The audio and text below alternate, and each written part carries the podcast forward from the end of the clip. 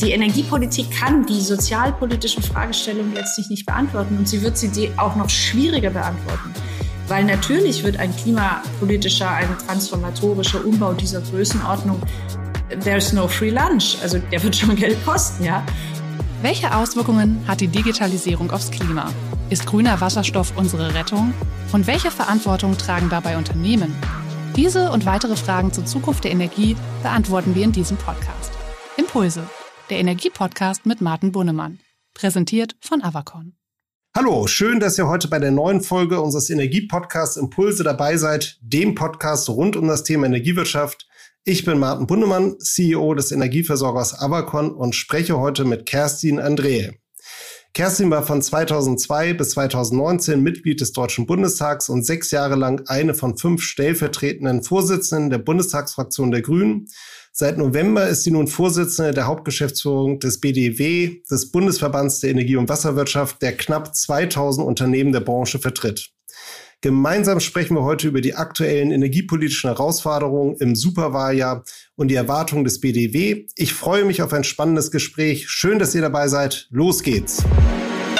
Ja, Kerstin, hallo. Herzlich willkommen. Toll, dass du dabei bist. Ähm, freue mich sehr. Ja, hallo. Ich freue mich auch. Kerstin, vielleicht einmal vorab. Äh, wir sind ja hoffentlich am Ende der Corona-Pandemie. Ähm, Licht am Ende des Tunnels ist zu sehen. Wie ist aus deiner Sicht die Energiewirtschaft durch die Corona-Krise gekommen? Was hat sich vielleicht verändert? Was nehmen wir vielleicht auch an positiven Veränderungen mit aus der Krise? Also für die Energiebranche war die Krise nicht so schlimm wie für andere Branchen. Das muss man wirklich äh, ganz deutlich erkennen. Ähm, ich war in vielen Gesprächen beim Wirtschaftsminister wo die Verbände eingeladen waren und man wird da doch recht kleinlaut, wenn man die Situation im Einzelhandel, im Tourismus, ähm, in, in der Gastronomie äh, dargestellt bekommen hat. Energie brauchen die Leute, Wasser brauchen die Leute. Ähm, das hat uns natürlich ein Stück weit da auch äh, schlicht wirtschaftlich äh, durchgetragen. Aber vielleicht ist noch viel wichtiger, dass die die Notwendigkeit dieser Strukturen und der Versorgungsstrukturen nochmal so deutlich wurde. Ähm, wir hatten mal eine Untersuchung, ähm, das, das Wichtigste für die Menschen äh, ist, und kann man sich wahrscheinlich sogar vorstellen, ist die Frage der Abwasserentsorgung gewesen. Das hat, das hat funktionieren müssen. Da hat sich, das war dann der wirklich knifflige Punkt. Und deswegen war es aus unserer Sicht äh, wichtig, dass wir zum einen deutlich gemacht haben, da ist kritische Infrastruktur, Energieversorgungs-, Wasserversorgungsunternehmen gehören zur kritischen Infrastruktur. Die müsst ihr in solchen Pandemie- und in solchen äh, Krisensituationen wirklich besonders in den Fokus nehmen diese notwendige, die, die, diese Systeme müssen auf notwendige Resilienz geschärft werden. Und das nehmen wir tatsächlich mit, ähm, auch an, an das Ministerium, weil wir ja ein bisschen auch Lessons learned machen und adressieren dieses Thema. Ja, das äh, kann ich auch nur bestätigen, beobachte ich auch in Diskussionen, Gesprächen mit vielen politischen Entscheidungsträgern auf Landesebene, auf Kommunalebene. Die, das Bewusstsein für kritische Infrastruktur ist sicherlich nochmal deutlich größer geworden. Was ich auch spannend finde, Kerstin, ich weiß nicht, wie du das beobachtet hast bei den Mitgliedsunternehmen. Wir haben ja doch einen unheimlichen Digitalisierungsschub auch gesehen ähm, und damit verbunden auch einen Kulturwandel. Das ist etwas, was mich persönlich eigentlich sehr freut. Ich hätte nicht gedacht, wenn ich das in meinem eigenen Unternehmen sehe, wie gut wir damit zurechtkommen mit der Digitalisierung. Und das beobachte ich an ganz vielen Schnittstellen auch. Es wird hierarchiefreier, vernetzter. Smart Office ist auf einmal eine Selbstverständlichkeit geworden. Ähm, was sind deine Beobachtungen da aus einer zentralen Sicht? Ja, das teile ich. Äh, wir haben durch die Frage der ähm, dann relativ schnell neuen Art, miteinander zu arbeiten, über Videokonferenzen, über ähm, ja dann auch den technischen Möglichkeiten, haben wir schon eine neue Art des gemeinsamen Arbeitens erlernt und das Ganze auch noch relativ schnell und auch erfolgreich. Ähm, es hat auch die Grenzen aufgezeigt. Also es gibt ja schon äh, ohne Zweifel oder ohne äh, nicht nicht ohne Grund den Spruch, äh, wir müssen mal die Köpfe zusammenstecken, ja, wenn es mal wirklich knifflig wird und mal kreativ auch mal überlegen muss. Ähm, da deswegen glaube ich, wir nehmen in eine Post-Corona-Zeit die Form der Videokonferenzen durchaus mit. Und ich hoffe auch, dass es uns manche Reisekosten und ökologische Kosten auch spart und wir äh, auch anders arbeiten. Aber wir schätzen auch vielleicht noch mal anders den Wert des persönlichen Zusammentreffens, der also ich, es klingt vielleicht ein bisschen blöd, aber so der sinnlichen Erfahrung, ja, wenn Menschen um den Tisch sitzen und man kriegt mit, rollen die mit den Augen, ähm, schläft man gegenüber fast ein oder bewegt er sich sehr aufmerksam rund um das, was ich sage. Das ist ja auch eine, eine Form der, der, der Rückmeldung. Und die ist natürlich im Videokonferenzraum verloren gegangen. Also da das Gute mitzunehmen und trotzdem einen Teil in die neue Welt zu übertragen, das halte ich schon auch für wichtig. Das haben wir uns auch vorgenommen. Bin mal gespannt, ähm, wie das, ja, mal sehen, nach der Sommerpause, wenn sich das vielleicht wieder normalisiert, äh, was dann wirklich bleibt und was anders wird. Kerstin, vielleicht einmal äh, zu deinem Beruf, ja, als Position Hauptgeschäftsführerin des BDEW. Du warst vormals aktive grüne Politikerin. BDW galt früher zumindest auch als Fürsprecher von fossilen Energieträgern, hat sich aber wie ja viele von uns in der Energiebranche davon auch abgewendet. Wie ordnest du die Position des BDW auf dem Weg in die neue Energiewelt ein? Also wir kommen aus einer alten Welt, aber als ich hier angefangen habe, war die neue Welt schon ganz klar ähm, auf dem Kompass. Und äh, diese Transformation, die die Energiebranche erlebt hat, früher als andere Industrien, die ist wirklich durchdrungen in jede, äh, in jede Debatte, die wir eigentlich führen, auch die wir hausintern, verbandsintern führen. Und ich bin wirklich sehr begeistert, ähm, eine, eine Branche mitgestalten zu können, die für sich ganz klar die Klimaneutralität in der Zielmarke aufgesogen hat und jetzt den Weg dahin geht und diese Transformation auch, äh, auch organisiert. Ähm, die Energiewirtschaft äh, hat äh, 46 Prozent erneuerbare Energien im Strombereich geschaffen in den letzten äh, Jahrzehnten. Ähm, sie hat die CO2-Emissionen, also ihre eigenen CO2-Emissionen um die Hälfte gesenkt. Ähm, wir haben als einziger Sektor das 2020er Ziel erreicht. Und wir sind natürlich Ermöglicher für andere Sektoren, Verkehr, Industrie, äh, Wärmeversorgung, über die Frage, wie kriegen wir, äh, wie helfen wir auch anderen Sektoren bei diesem Ziel der Klimaneutralität? Und dieses ist enorm getragen in den Mitgliedsunternehmen und das es erfreut mich wirklich sehr, weil es unglaublich viel Potenzial auch freisetzt. Wir müssen keine alten Schlachten schlagen, sondern wir haben einen ganz klaren Weg nach vorne und den gestalten wir. Und es bleibt ja ein Top-Thema. Ich glaube, das ganze Thema Dekarbonisierung der Gesellschaft, Dekarbonisierung der Wirtschaft, das wird ja das große Megathema der kommenden Dekade sein die Entscheidung des Bundesverfassungsgerichts jetzt im Mai nochmal zur Klimaschutzgesetzgebung, vorletzte Woche das Urteil in den Niederlanden gegen Shell, das sind sicherlich Themen, die ihr ja auch sehr eng aus einer Verbandsperspektive beobachtet. Mein Eindruck ist, auch vor dem Hintergrund von Corona, die Transformationsgeschwindigkeit erhöht sich nochmal ungemein. Dann kommt nochmal das Superwahljahr dazu viele politische äh, Diskussionen. Wo glaubst du, geht die Reise noch hin? Werden wir eine noch stärkere Verschärfung der Klimaschutzziele sehen?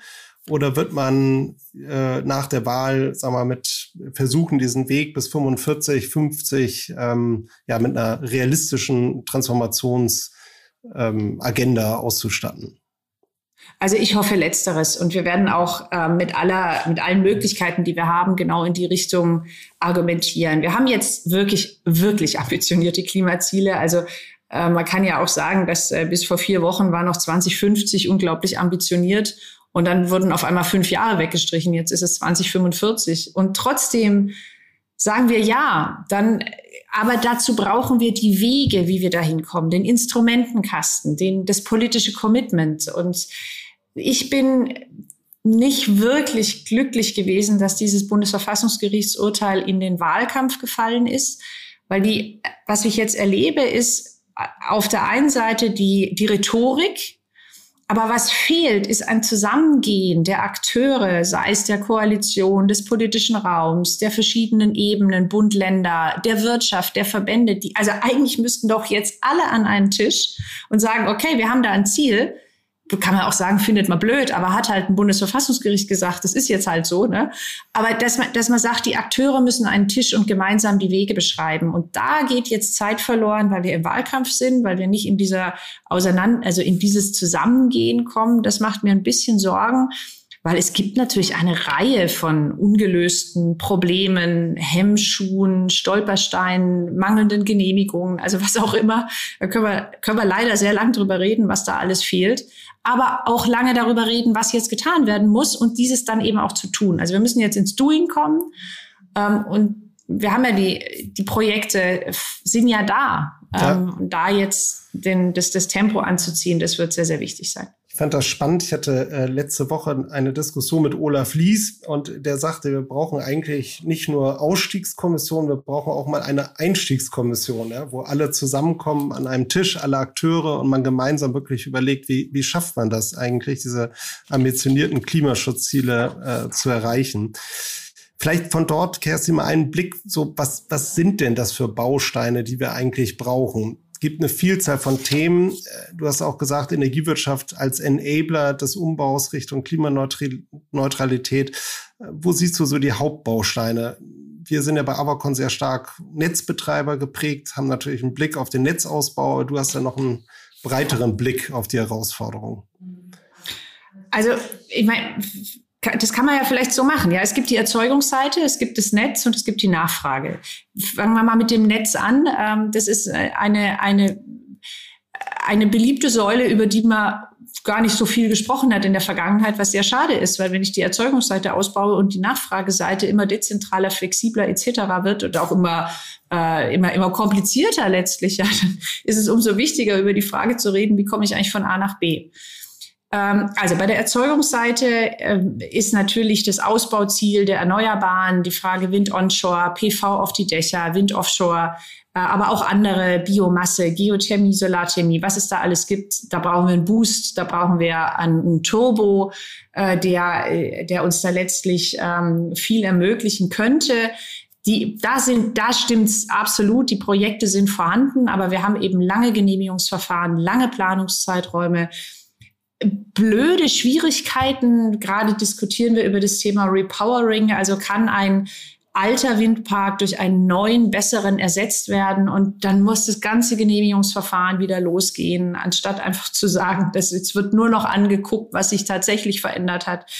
Ähm, aber da ist natürlich ein bisschen der, die deutsche Bürokratie ist da halt auch, also die macht da schon ihrem Namen alle Ehre, ja. Im PV-Bereich wie kommen wir auf die Dächer? Wie kriegen wir die Energiewende in die Stadt? Wie kriegen wir die Menschen? Und Sonne ist, sehr anerkannt von den Menschen. Ja, wie kriegen wir die aber mitgenommen als Prosumer, dass sie sowohl Eigennutzung als aber auch Einspeisung machen? So, und dann komme ich aber zu dieser Frage, dieser sogenannten Flexibilitäten, äh, also vereinfacht gesprochen die Nachfrage. Ja, da ist ein Elektroauto, mhm. da ist eine Wärmepumpe, äh, da ist äh, der aktive Bürger, der seine Solarpanelen auf dem Dach hat und ein Stück, äh, ein bisschen des Stroms in seinen Speicher im Keller tut und ein bisschen einspeisen will und so.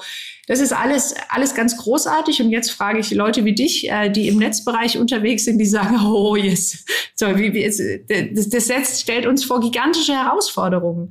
Und ja, das Netz ist natürlich die zentrale Ebene zwischen der Erzeugung und dem Verbrauch. Und das wird, muss nicht nur ausgebaut werden, das muss umgebaut werden, digitalisiert werden, smart werden, intelligente Nutzung. Ähm, auch die Frage, wie, wie wir über die intelligente Nachfragenutzung und eben über die Einspeisung einen Baustein zur Versorgungssicherheit beitragen können. Und das sind eine, eine, ein, ein Blumenstrauß an Fragestellungen, die wir da brauchen, aber ähm, forcierter Netzausbau, mehr Tempo beim Ausbau der erneuerbaren Energien, ähm, intelligente Weiterentwicklung von, äh, von Instrumenten. Also da steht einiges äh, vor uns. Sehe ich auch so. Du hast das gerade angesprochen mit der Repowering von Windanlagen, den Genehmigungsherausforderungen. Das haben wir ähnlich auch beim äh, Leitungsumbidmung oder wenn wir Leitungen umbauen. Jedes Mal wieder neues Genehmigungsverfahren dauert unheimlich lange. Ich persönlich sehe das schon kritisch, wenn ich in unsere eigenen Netzgebiete schaue, weil wir einfach einen massiven Ausbau an Erneuerbaren brauchen. Wir sehen eigentlich de facto seit zwei, drei Jahren nicht eine Stagnation, aber der Zubau ist viel zu langsam. Gleichzeitig kommen wir auch nicht überall mit dem notwendigen Leitungsausbau schnell genug hinterher. Und ich glaube, wenn wir dort nicht einen gesamtgesellschaftlichen Ruck bekommen nach der Wahl, dann wird das einfach sehr, sehr schwierig mit der konkreten Umsetzung der Energiewende. Das Gleiche gilt auch für die Incentivierung für Innovation und Digitalisierung in den Netzen. Wir brauchen auch, glaube ich, einen regulatorischen Rahmen, der das, der das ähm, unterstützt, diesen Weg und so. Also da gibt's wirklich viele Stellschrauben, die, wenn die nicht jetzt richtig gestellt werden, dann wird es, glaube ich, schwierig, die Ziele zu erreichen in den nächsten oder die Zwischenziele in den nächsten Jahren wirklich zu erreichen. Ne? Ja. Ich habe noch einen anderen Aspekt, ähm, äh, Kerstin, weil der auch immer eine, eine große Rolle spielt in dem Zusammenhang. Ähm, das ist das ganze Thema Wasserstoff. Also wir kommen ja aus einer Diskussion, wenn ich nochmal so drei, vier, fünf Jahre zurückgehe, da haben wir eigentlich alle geguckt in eine All-Electric-Welt, alles sollte elektrifiziert werden. Und was ich schon beobachte in den letzten zwei bis drei Jahren, es hat sich gewandelt in der Politik, in der Industrie, ähm, auch in den Thinktanks. Wasserstoff spielt ja, glaube ich, eine, ist unzweifelhaft eine wichtige Rolle auf dem Weg zur Dekarbonisierung. Ähm, wie ist da die Position des BDW? Also ähm, persönlich war ich nie Anhängerin der All-Electric Society. Ähm, ich glaube aber, es ist absolut richtig, mehr erneuerbarer Strom ist notwendig. Äh, nicht nur, damit wir äh, auf 100 Prozent erneuerbar im Strombereich kommen, müssen wir ausbauen, sondern weil wir über die Sektorkopplung, also die Elektromobilität oder die Wärmepumpe, da noch mehr ähm, erneuerbaren Strom brauchen, weil jedes Elektroauto muss ja mit Kohlestrom fahren, sonst nützt es ja nichts. Und gleichzeitig haben wir, ähm, haben wir aber bei den, bei den Erneuerbaren natürlich das Problem der Volatilität, Wetterabhängigkeit, die berühmte kalte Dunkelflaute, also wo so gar nichts mehr geht. Ähm, und äh, deswegen ähm, die Frage, was ist eigentlich unsere, also quasi die, diese gesicherte Leistung, die so ganz zuverlässig da ist.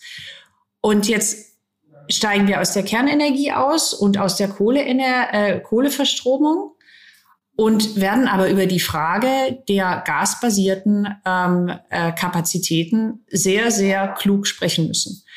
Weil natürlich wird die Rolle, kommt aus meiner Sicht und auch aus Sicht des BDEWs auf die Gaswirtschaft eine größere Rolle zu, als sie heute hat. Und zwar bei der Frage, wie können wir zwar perspektivisch aus fossilem Erdgas raus, aber in die dekarbonisierten Gase rein. Und wie ist die Rolle der Gaswirtschaft und der Gasinfrastruktur?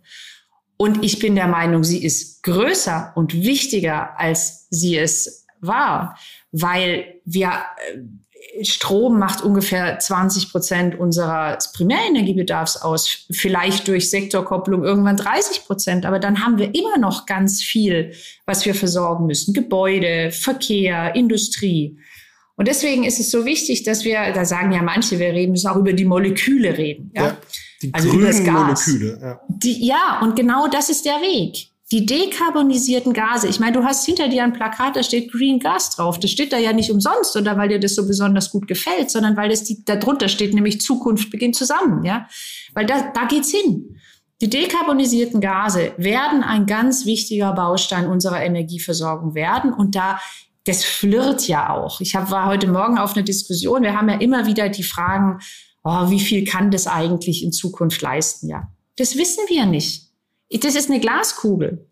Aber was ich weiß, ist, dass ich eine Empirie berichten kann, dass ich in den letzten Wochen und Monaten wöchentlich Diskussionen zum Thema Wasserstoff habe, Eröffnungen zum, im, im technischen Bereich, wo Unternehmen auf, sich auf den Weg gemacht haben. Wir haben die Diskussion mit dem Offshore, mit der Offshore-Windversorgung und dem Zubau oder dem Aufbau der Elektrolyseure.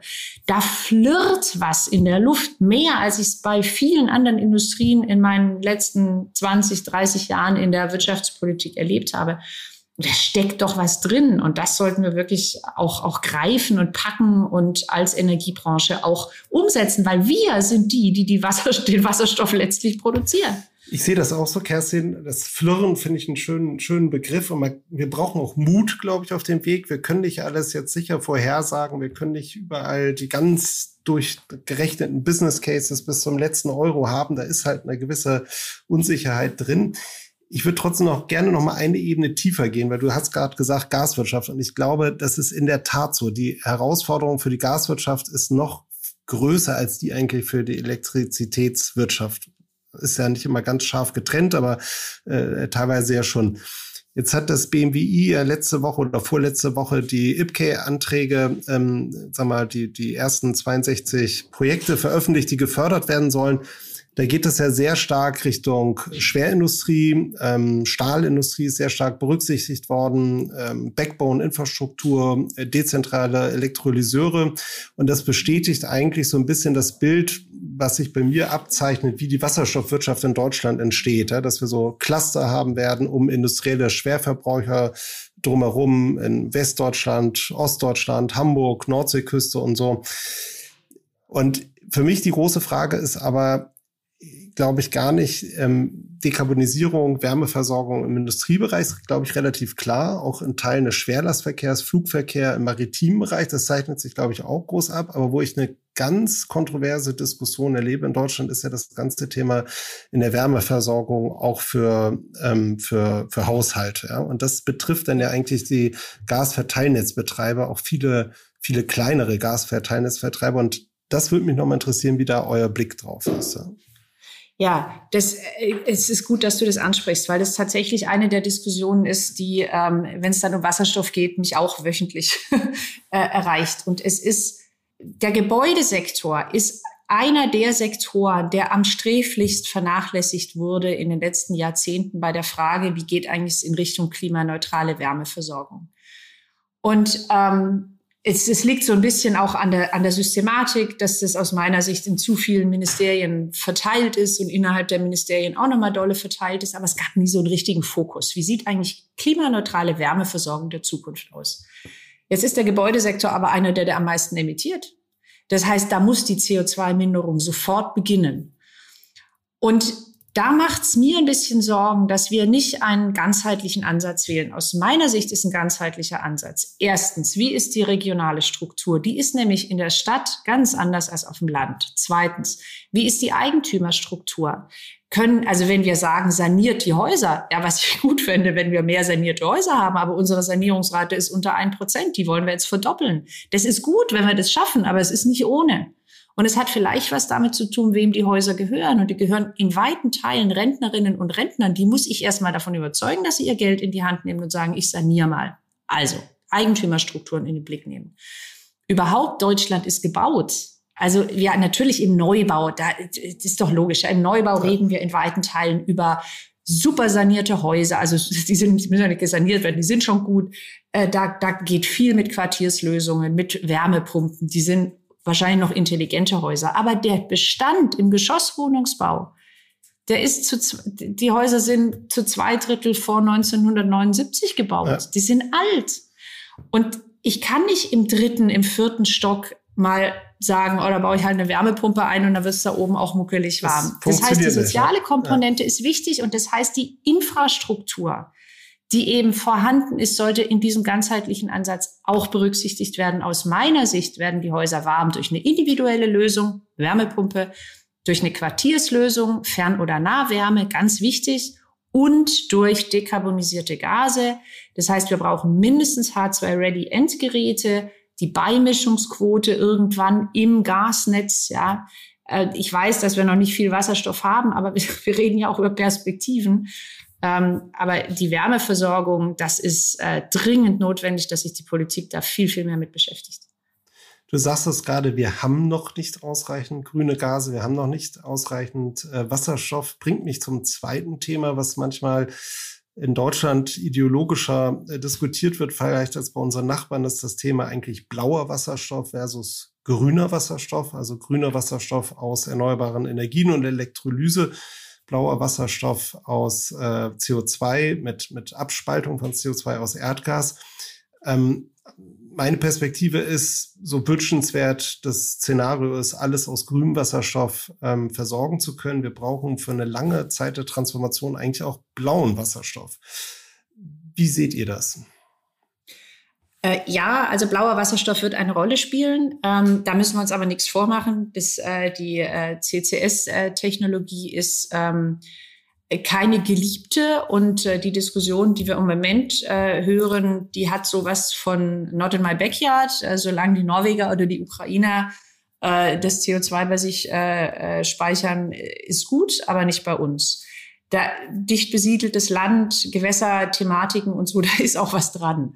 Und trotzdem wird natürlich, wenn ich den Hochlauf der Wasserstoffindustrie will, bin ich nicht klug beraten, am Anfang zu eng zu führen. Die Perspektive ist der grüne Wasserstoff. Wir müssen Energiepartnerschaften mit Ländern aufbauen, die auch die Potenziale für die Erneuerbaren haben. Aber gleichzeitig brauche ich eine industriepolitische Sicht auf das Thema äh, Elektrolyseure und Wasserstoffindustrie. Und das heißt eben auch, jetzt die Technik auch ähm, äh, zu boosten, die Technik zu bekommen, damit ich mit dieser auch insgesamt als Industrienation in anderen Ländern Klimaerfolge äh, auch organisieren kann wir werden immer Energieimportland bleiben. Ja, wir importieren heute 80 Prozent. Ich sehe nicht wirklich, warum das anders werden soll. Und ich weiß auch gar nicht, ob, also ist wichtig auch, ist, ist ja, dass die schlimm, ne? Abhängigkeiten, ne? nee, es ist nicht ja. schlimm. Wichtig ist, dass die Abhängigkeiten nicht zu groß werden. Ja, deswegen ist ein diverser Ansatz wichtig. Und da, äh, das tut die Bundesregierung aus meiner Sicht äh, ordentlich organisieren. Sie geht in die Breite der Energiepartnerschaften. Aber wir sollten die Frage der Wasserstofftechnologie zwingend auch industriepolitisch, wirtschaftspolitisch argumentieren und nicht nur in Anführungsstrichen energiepolitisch. Auch als Chance eben für industrielle Wertschöpfung in äh, Deutschland, glaube ich. Ne? Das ist eine Chance. Wir haben viele Voraussetzungen, dort erfolgreich zu sein, müssen wir jetzt nur auch konsequent nutzen. Kerstin, vielen Dank für deine Einschätzung ähm, zu dem ganzen Themenkomplex Wasserstoff. Der wird uns sicherlich noch lange begleiten. Ich finde es eines der spannendsten Themen, die im Augenblick ähm, auf die Energiewirtschaft zukommen. Und äh, du hast es angesprochen, auch CCS, CCU, da sind viele Fragestellungen, die, ähm, die wir noch lösen müssen und ähm, wo viele Akteure aufgefordert sind, daran mitzuarbeiten. Kerstin, was mich auch ein bisschen beschäftigt, ist das Thema, wir haben eben schon mal drüber gesprochen, wir müssen vielleicht sagen wir, im ganzen Regulierungsrahmen was ändern, Genehmigungsrahmen was ändern. Ähm, ich sehe auch ein Problem, soziale Akzeptanz ist eigentlich für mich eines der größten Themen, wenn ich ganz ehrlich bin. Und wenn ich bei uns in die Versorgungsgebiete schaue, da habe ich eigentlich beides. Ich habe Universitätsstädte, ganz hohe Akzeptanz für alles, was wir machen. Ich habe junge Mitarbeiter, die brennen für das Thema, die wollen mitarbeiten. Und dann gibt es aber auch strukturschwache Regionen, ländliche Regionen, äh, schwierige Stadtteile, wo ich Sorge habe, dass wir die Leute nicht richtig mitnehmen. Und das hat dann auch ein Thema mit den Kosten der ganzen Energiewende. Wie verteilen wir die? Und wenn uns das nicht gelingt, das vernünftig in Ausgleich zu bringen, dann sehe ich einfach die Gefahr, dass wir teilweise die Bürgerinnen und Bürger nicht mitnehmen. Wie, wie denkst du darüber, über diesen, diesen Aspekt der Energiewende? Ja, absolut. Das ist ein, äh, ein ganz wichtiger Punkt. Ähm, also ich glaube, es gibt verschiedene Gründe, warum die Menschen nicht wirklich mitgehen. Der, äh, der letzte, den du angesprochen hast, über die Frage, wer bezahlt denn das eigentlich alles, der ist wirklich sehr, sehr wichtig klar, ich, aus meiner Sicht muss man klar haben, Energiepolitik ist nicht Sozialpolitik. Also wir müssen eine gute Sozialpolitik haben, die absichert, einen Niedriglohnsektor, der ausgetrocknet wird, gescheite Löhne etc. So, aber die Energiepolitik kann die sozialpolitischen Fragestellungen letztlich nicht beantworten und sie wird sie auch noch schwieriger beantworten. Weil natürlich wird ein klimapolitischer, ein transformatorischer Umbau dieser Größenordnung there's no free lunch. Also der wird schon Geld kosten, ja. Ähm, die soziale Ausgleiche sind wichtig, dass wir, dass wir das im Blick haben. Aber ähm, mein, mein dringender Wunsch an die Politik ist, äh, und so nehme ich die Debatten auch wahr, wenn wir jetzt außerhalb von Wahlkämpfen sind, dass klar ist eigentlich, wir müssen die soziale Flankierung an anderer Stelle machen als über die Frage der Energiepolitik. Da verhebt sich auch die Energiepolitik und die Branche. Das können wir doch gar nicht gar nicht leisten, ja, weil wir dann in Ausziselierungen gehen. Aber die Akzeptanzfrage stellt sich ja auch noch an einem anderen Thema und die, das hängt da schon mit zusammen. So die Frage, wer ist eigentlich Gewinner in dieser ganzen Geschichte, ja? Bin, also wenn die Menschen den Eindruck haben, wisst ihr, ich bin nur am Bluten, ja, ich habe aber gar nichts davon. Mhm. Ähm, also so aus Berliner Sicht, das schicke Zehlendorf hat jetzt, äh, jeder hat ein Elektroauto und eine Wärmepumpe und ein Solardach und übrigens noch eine stromfressende Sauna. Und ich in meinem in meiner sanierten Platte ähm, im, im Osten ja soll mir ein Pulli mehr anziehen, damit es warm wird. Und gleichzeitig kostet es mich auch noch mehr. So wird es nicht funktionieren. Das heißt, die den, den, den Menschen damit in den Blick zu nehmen bei, bei solcher politischen Rahmensetzung ist total wichtig. Das ist diese soziale Frage, die, die, die da sehr, sehr bedeutsam ist und die Politik täte gut dran, sich da nicht gegenseitig soziale Kälte vorzuwerfen, sondern gemeinsam zu überlegen, wie man es wie man hinbekommt. Die Akzeptanzfrage hat aber auch was, also bei diesem Thema, was habe ich eigentlich davon? Ähm, und da haben wir als, als Branche, als BDEW vor, noch mit dem alten Klimagesetz mal eine Berechnung gemacht. Das haben wir sehr aufwendig auch mit vielen Unternehmen uns angeschaut. Was heißt eigentlich, also waren wir noch in dem alten Klimaschutzgesetz bis 2030, über welchen Investitionsrahmen sprechen wir da eigentlich?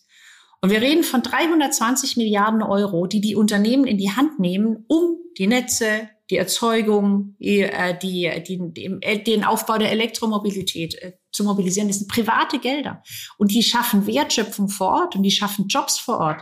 Wir müssen die Menschen in diesem Transformationsprozess mitnehmen, dass das eigentlich ein großartiges Zukunftsprogramm ist, was in the long run auch Jobs sichert. Ja, sichert, weil sie zukunftsfähig sind, weil sie nachhaltig sind, weil sie demokratiefähig sind, weil sie dezentralisierungsfähig sind. Und das ist, da, da, ich bin mal gefragt worden in der Diskussion, was wünsche ich mir eigentlich von der Regierung? Und letztlich wünsche ich mir ein Leuchten in den Augen, weil es ein großartiges Projekt ist. Ich möchte nicht, dass da ist noch eine Baustelle und das ist auch noch schwierig und so. Das ist alles schwierig, das wissen wir. Aber wenn die die Menschen mitnehmen wollen, dann müssen sie sagen, hey, super, jetzt, da haben wir jetzt aber was vor uns, das machen wir jetzt. Und das machen wir gemeinsam. Das heißt Bürgerbeteiligung, das heißt frühe Einbindung, das heißt Diskussionsformate. Aber wir haben doch die Erfahrung, ich meine, wenn ihr im Netzbereich loszieht, dann macht ihr das doch nicht im stillen Kämmerlein, sondern irgendwann geht ihr raus zu den Leuten und redet mit denen. Und das ist wichtig. Das Reden, das Sprechen über das, wo, wo wollen wir hin? Kerstin, das, Ziele zeigen. Das Leuchten in den Augen, das nehme ich mit und bin gespannt, ob wir das sehen nach der Wahl. Stichwort nochmal Superwahl, äh, weil du es angesprochen hast. Ähm, ihr verfolgt ja die energiepolitischen Positionierungen der großen Parteien intensiv und Umwelt-, Klimaschutzpolitik, glaube ich, da sind wir uns einig, das werden zentrale Schwerpunktthemen jeder neuen Koalition sein. Hast du eigentlich irgendwelche besonders originellen Ideen jetzt mal im Vorfeld der Wahl erlebt? Gibt es irgendwo Politiker, Politikerinnen, wo du sagst, Mensch, also das sind mal Themen, die die in die Diskussion gebracht haben, da müssten wir mal drüber nachdenken? Oder ist das eigentlich alles relativ bekannt, äh, was da gefordert wird? Also ich fand jetzt nicht, dass da was dabei war, was, wo ich so dachte, das habe ich ja noch nie gehört. Aber das ist auch, das macht ja nur umso mehr deutlich, dass wir ins Doing kommen können, weil die, ja. weil die Vorschläge da sind, sind auch gute Vorschläge. Ähm, da gibt's natürlich Reibungen über das eine oder andere Thema. Ich meine, du kennst die Debatte rund um die Frage, ähm, äh, Spitzenglättung, also welche Möglichkeiten haben eigentlich so Netzbetreiber, auch mal zu sagen, oh, jetzt wird es ein bisschen schwierig, wir müssen die Spannung halten, welche Möglichkeiten haben die einzelnen Menschen an der Energiewende teilzunehmen als Prosumer. Ähm, natürlich gibt's da so ein paar, wie nennt man das so, Orchideen oder Nischenthemen. Ähm, aber am, am Ende vom Tag, äh, finde ich, gibt's eine erstaunliche Einigkeit. Das Problem bei dem Ganzen ist, die Einigkeit muss durchhalten. Und die darf ich nicht diskreditieren. Ähm, wir haben gerade eine Debatte und die macht mir echte Sorgen. Die Debatte um der Benzinpreis steigt um 16 Cent. Ja, das ist ja schon beschlossen, dass der Benzinpreis steigt um 16 Cent, weil der CO2-Preis steigt. Und das war ganz logisch. Wenn der CO2-Preis steigt, wird sich das auch, und wir haben die CO2-Bepreisung im Verkehrssektor, dann schlägt sich das auf den Benzinpreis nieder. Das ist eine relativ einfache Rechnung. Das ist ziemlich diskreditiert worden, angegriffen, sozial etc. Da kann man auch über Kommunikation, kann man über alles Mögliche reden. Meine Sorge ist aber, wenn schon dieses kleine Thema zu so einer medialen äh, Aufmerksamkeit und auch, auch harten Auseinandersetzung führt, wer traut sich denn dann den nächsten Vorschlag zu machen? Wer geht denn raus und sagt, Leute, so, und das ist das nächste, was wir machen müssen? Und, und, und wie, ne, wie nehme ich mit in diesem Weg? Wir müssen auch manches machen. Ich meine, du hast ja gesagt, ich war äh, lange äh, Parlamentarierin der Grünen, das heißt, ich habe demzufolge auch viele Wahlkämpfe hinter mir. Und ich erinnere mich an einen Wahlkampf, der war von der Frage geprägt, ob wir, also es war so ein grüner Vorschlag, in öffentlichen Kantinen wird donnerstags kein Fleisch angeboten. Das, das ist an Harmlosigkeit nicht zu übertreffen. Ja, das war der berühmte Veggie Day. Aber der hat den Wahlkampf fast gekillt. Und damit will ich sagen, wir müssen doch eine Atmosphäre schaffen, uns auch zu trauen, zu sagen, Leute, es wird Veränderungen geben. Aber die sind noch nicht schlimm.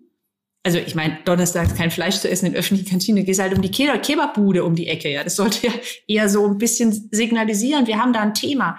Und wir müssen uns mehr trauen und auch mehr einen Resonanzboden haben, der uns das Trauen auch ermöglicht. Ja, ähm, auch als Branche im Übrigen. Ja, ich glaube auch, müssen auch die Branchenvertreter müssen auch den Mut haben, sich dieser Diskussion zu stellen, nicht? und Position beziehen und sich mit einreihen. Ne? Das, das sehe ich auch. Das fand ich auch schön mit dem Resonanzboden. Du brauchst halt einen Resonanzraum, in dem solche Gedanken sich entwickeln können, wo die sich, wo die klingen können.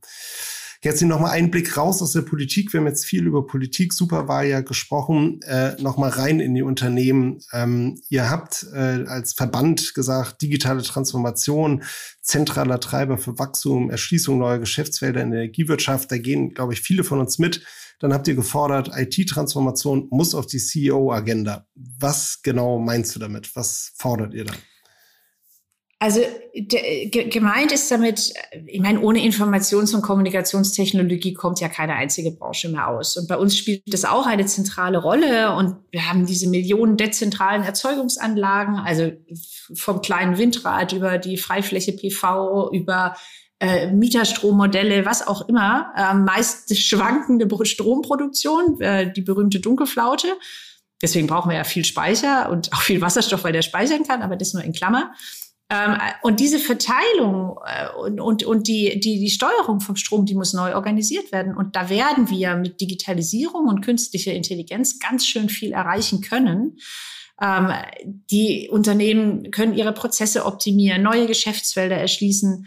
Und ähm, wir haben aber auch die Beobachtung gemacht, dass wir die Energieversorgungsunternehmen dazu auch ein Stück in die mentale Lage versetzen müssen. Da. Und deswegen ist gemeint, das muss auf die CEO-Agenda. Das muss das durch Unternehmen durchdringen, gerne bottom-up, aber eben auch von ja. oben im Top-down, ja, im, äh, im, im Vorstand, im Top-Management, ähm, über die Frage, wie kriegen wir eigentlich Digitalisierungsprozesse ähm, äh, auf die Straße, ins Netz, ja, organisiert. Und ähm, diese, die, die, das ist das Thema. Ich meine, wir haben Unternehmen, die haben heute Chief Digital Officer, ja, CDO. Das ist so die neue, ein, eins der neuen Formen. Aber dahinter steht ja, der Vorstand nimmt dieses Thema in seine Agenda auf. Und das ist, das ist wirklich wichtig. Stellt sich ein bisschen die Fragestellung der Menschen, die es dann machen weil das ist die Baustelle, die jeder dann sofort als nächstes benennt. Das ist ganz toll, aber wo ist eigentlich der IT-Manager, der das in meinem Unternehmen umsetzen kann? Also wer heute äh, Kinder hat, die sich ein bisschen für Informatik äh, interessieren, wird Ihnen raten, studiert Informatik, weil ihr werdet eine unglaublich nachgefragten Job, äh, Jobbeschreibung später haben. Aber tatsächlich ist das Fachkräftethema im Digitalisierungsbereich groß. Also müssen wir auch Skills und Kompetenzen in den Unternehmen heute schon gucken, wie können wir ne? ja. weiterbilden, fördern etc. Digitalisierung ist ein großes Thema und für die Branche bin ich auch froh, dass, dass das hier wirklich so auch, äh, auch sehr im, im Verband mit den Unternehmen zusammen ähm, fand, on the top gesetzt Ich fand das auch gut, dass du gesagt hast, mental, also für mich ist das auch oder vielleicht sogar primär ein Kulturwandelthema. Nicht? Das ist nicht nur ein Thema von Hardware und äh, Prozessen, sondern es hat ganz viel auch mit Kulturwandel in den Unternehmen zu tun. Und äh, wir versuchen das auch mit, sag mal, haben das auf die CEO-Agenda gesetzt, versuchen das begreifen das auch sehr stark als Kulturwandel, Digitalisierung. Eine Frage, die ich immer gerne zum Abschluss ähm, stelle. Ähm, du arbeitest sehr engagiert für den BDEW. Was wünschst du dir für die Zukunft, für den Verband? Ja, also viel habe ich schon gesagt. Ich wünsche mir tatsächlich eine Bundesregierung, die dieses Leuchten in den Augen hat, weil es ist ja schon eine, schon eine faszinierende Aufgabe, ja. Und ich, ich erlebe in den Unternehmen, eigentlich erlebe ich diesen Schwung und diese, ja, dieses, okay, das packen wir jetzt, ja. Und jetzt, jetzt sind wir wirklich, jetzt, jetzt sind wir wirklich gefragt, noch mehr als früher, diesen Wandel auch in anderen Sektoren zu begleiten, ähm, Treiber zu sein, aber auch Innovationen voranzubringen. Und ich wünsche mir, dass der Verband ähm, einfach weiterhin da, da so innovativ und so, so neugierig letztlich auch bleibt, sich auch auf, auf Versuche einlässt. Ich meine, ich war ja letztlich auch ein Versuch. quasi so ein, holt man eine grüne Wirtschaftspolitikerin und auch noch äh, an, an die Spitze des BDEW. Aber äh, wir haben da eine, eine Straße vor uns und da gemeinsam oder einen großen Weg, den wir gemeinsam laufen. Und das ist bisher ganz fantastisch. Das wollen wir machen, Kerstin, gemeinsam in die Zukunft laufen. Ich danke dir ganz, ganz herzlich für deine Zeit. Großartig, dass du heute in unserem Podcast Impulse zu Gast warst. Ich habe vieles mitgenommen. Insbesondere will ich das Leuchten in den Augen der neuen Bundesregierung sehen, wenn es um das Thema Energiewandel geht. Ein herzliches Dankeschön auch an die Hörerinnen und Hörer da draußen. Das war's für heute von uns. Wir hören uns hoffentlich bald wieder zur nächsten Folge. Herzliche Grüße, bleibt bitte gesund und bis bald. Vielen Dank, hat großen Spaß gemacht und äh, das Gesundbleiben gebe ich an alle und ans Team zurück. Impulse, der Energie-Podcast mit Martin Bunnemann. Jeden ersten Dienstag im Monat. Damit ihr keine Episode mehr verpasst, abonniert jetzt diesen Podcast. Außerdem freuen wir uns über eure Bewertung. Bis zum nächsten Mal. Dieser Podcast wird produziert von Podstars bei OMR.